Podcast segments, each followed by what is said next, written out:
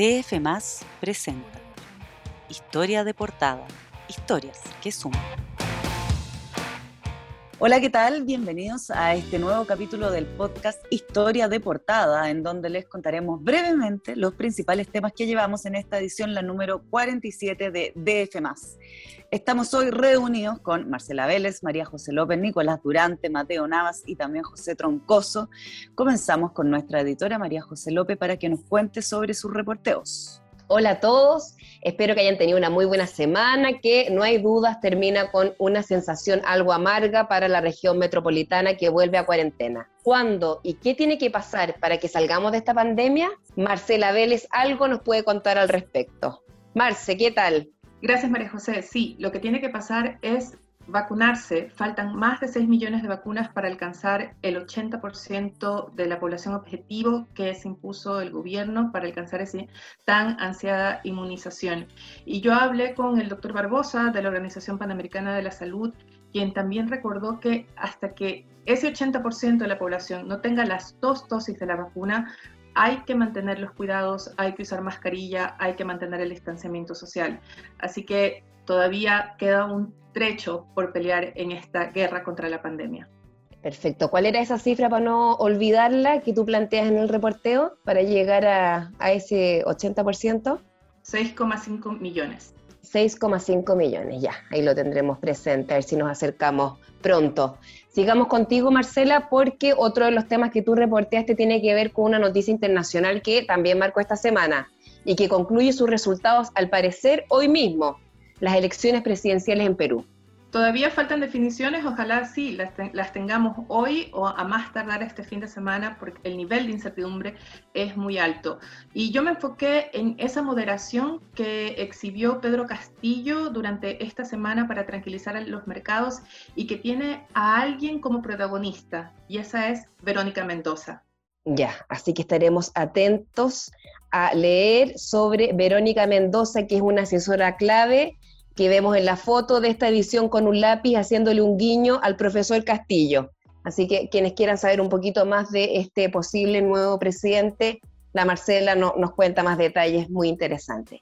Cambiamos de tema ahora, pasamos a los negocios. José Troncoso nos habla de los planes de reemplazo que se trabajan en una importante retailer chilena. ¿De qué se trata, José, y de qué empresa estamos hablando? Hola, ¿cómo están todos?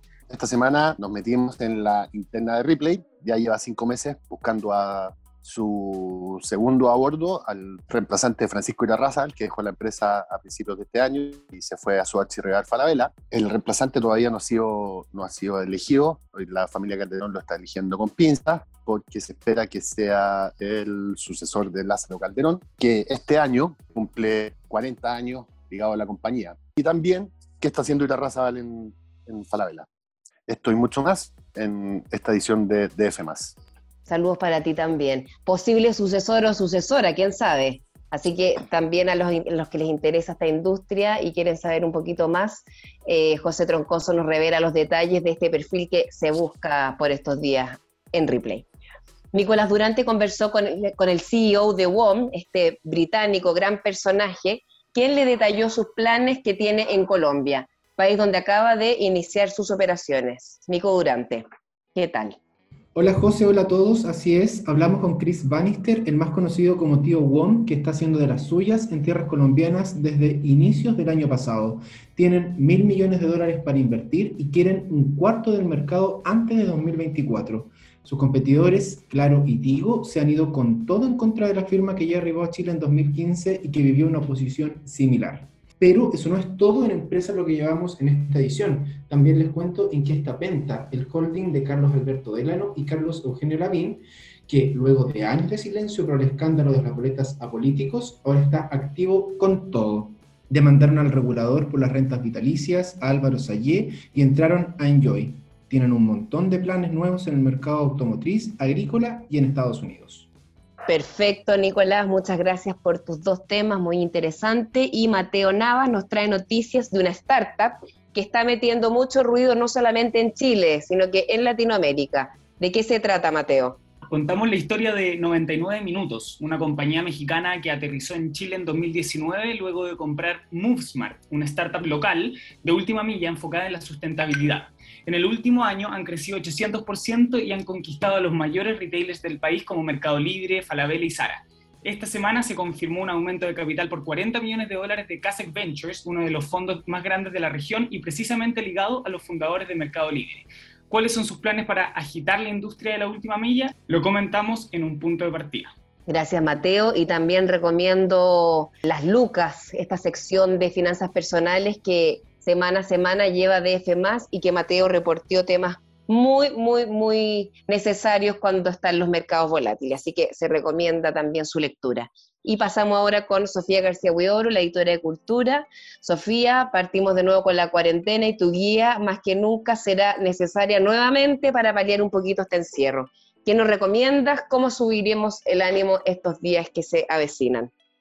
Tal cual, me tocó conversar con George Kay, que es el creador de la serie francesa Lupin, y eh, comentaba él que, claro, que le había tocado estrenar esa primera temporada en tiempos en que el planeta está principalmente confinado y que para él fue de alguna manera satisfactorio poder entregar diversión, esparcimiento y escapismo.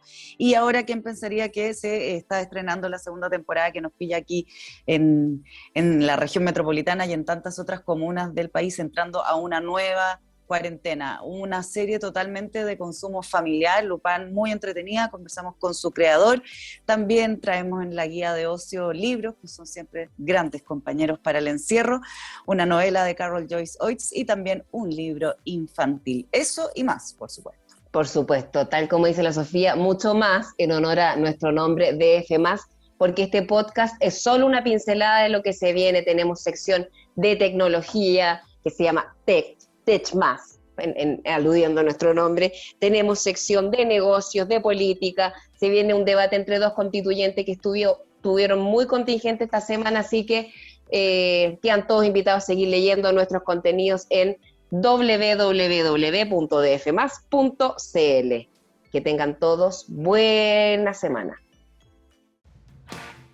Historia de portada, historias que suman, fue presentado por DF.